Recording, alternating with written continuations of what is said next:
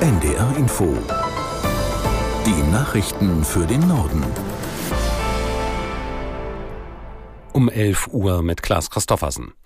Die Putschisten in Niger haben eine neue Regierung ausgerufen, kurz vor dem heutigen Sondergipfel der westafrikanischen Staatengemeinschaft ECOWAS. Die Bundesregierung schickt den Sahel-Beauftragten Retzlaff zur Konferenz. Rund 100 Bundeswehrsoldaten sind in Niger stationiert. Lars Fuchs erklärt, was die deutschen Erwartungen an das Treffen sind. Das Auswärtige Amt hofft auf Vorschläge für eine diplomatische Lösung in Niger. Auch Deutschland setzt sich für eine Freilassung des festgesetzten Präsidenten Mohamed Bazoum ein und fordert eine Rückkehr zur verfassungsmäßigen Ordnung.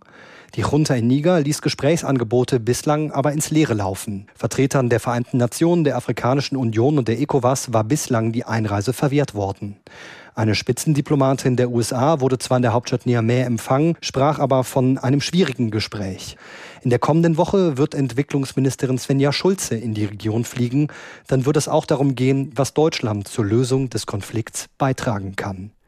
Politiker verschiedener Parteien haben zu mehr Wachsamkeit aufgerufen, nachdem ein Bundeswehrangehöriger wegen mutmaßlicher Spionage für Russland festgenommen wurde. Der Mitarbeiter des Beschaffungsamtes soll sich seit Mai mehrfach an die russische Botschaft gewandt und Informationen angeboten haben. Aus der NDR Nachrichtenredaktion Britta Geldschläger. FDP-Verteidigungspolitikerin Strack-Zimmermann forderte in der Funke Mediengruppe eine genaue Vorabprüfung von Mitarbeitern in sensiblen Bereichen. Laut der grünen Verteidigungsexpertin Brugger ist das Risiko der Spionage in der Bundeswehr in den vergangenen Jahren stark gestiegen. Die jüngste Festnahme zeige aber auch, dass die Wachsamkeit zugenommen habe. Auch Bundesinnenministerin Faeser lobte die Arbeit der Sicherheitsbehörden. Man habe die russische Spionage genau im Blick. CDU und CSU sprechen sich dafür aus, dass pflegende Angehörige eine Lohnersatzleistung nach Vorbild des Elterngeldes erhalten. Das Redaktionsnetzwerk Deutschland zitiert aus einem entsprechenden Entwurf eines Positionspapiers. Darin heißt es, dass nach derzeitiger Regelung zwar ein Anspruch auf eine Freistellung vom Arbeitsplatz bestehe, eine finanzielle Hilfe werde in Form des Unterstützungsgeldes aber nur für maximal zehn Tage gewährt. In Ecuador hat Präsident Lasso einen 60-tägigen Ausnahmezustand verhängt, nachdem ein Präsidentschaftskandidat erschossen wurde. Der Journalist und Abgeordnete Villa Vicencio war gestern nach einer Wahlkampfveranstaltung getötet worden.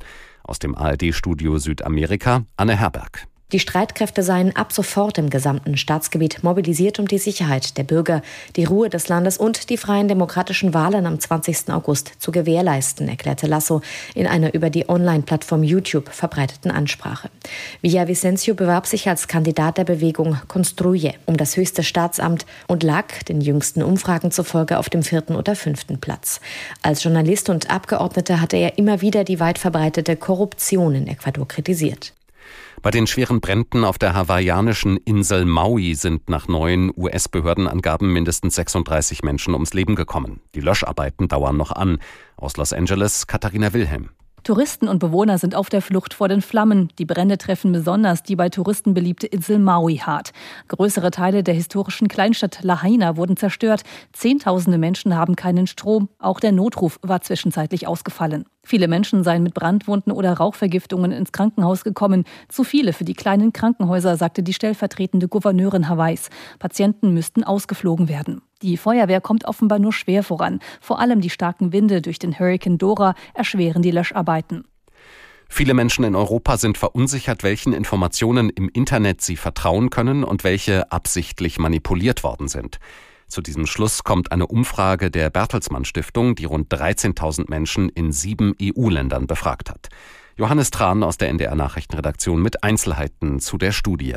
Mehr als die Hälfte der Menschen in der EU zweifelt daran, ob Infos aus dem Internet so stimmen. Aber nur 44 Prozent der Befragten haben schon mal selbst überprüft, ob zum Beispiel ein Foto echt oder gefälscht ist. Ja, und generell findet eine große Mehrheit, nämlich 85 Prozent, die Politik sollte mehr dagegen unternehmen, dass sich Fake News im Internet verbreiten. Und eine weitere Erkenntnis, jüngere und gebildetere Menschen, die hinterfragen eher, ob eine Information aus dem Internet richtig ist als andere. Soweit die Meldungen.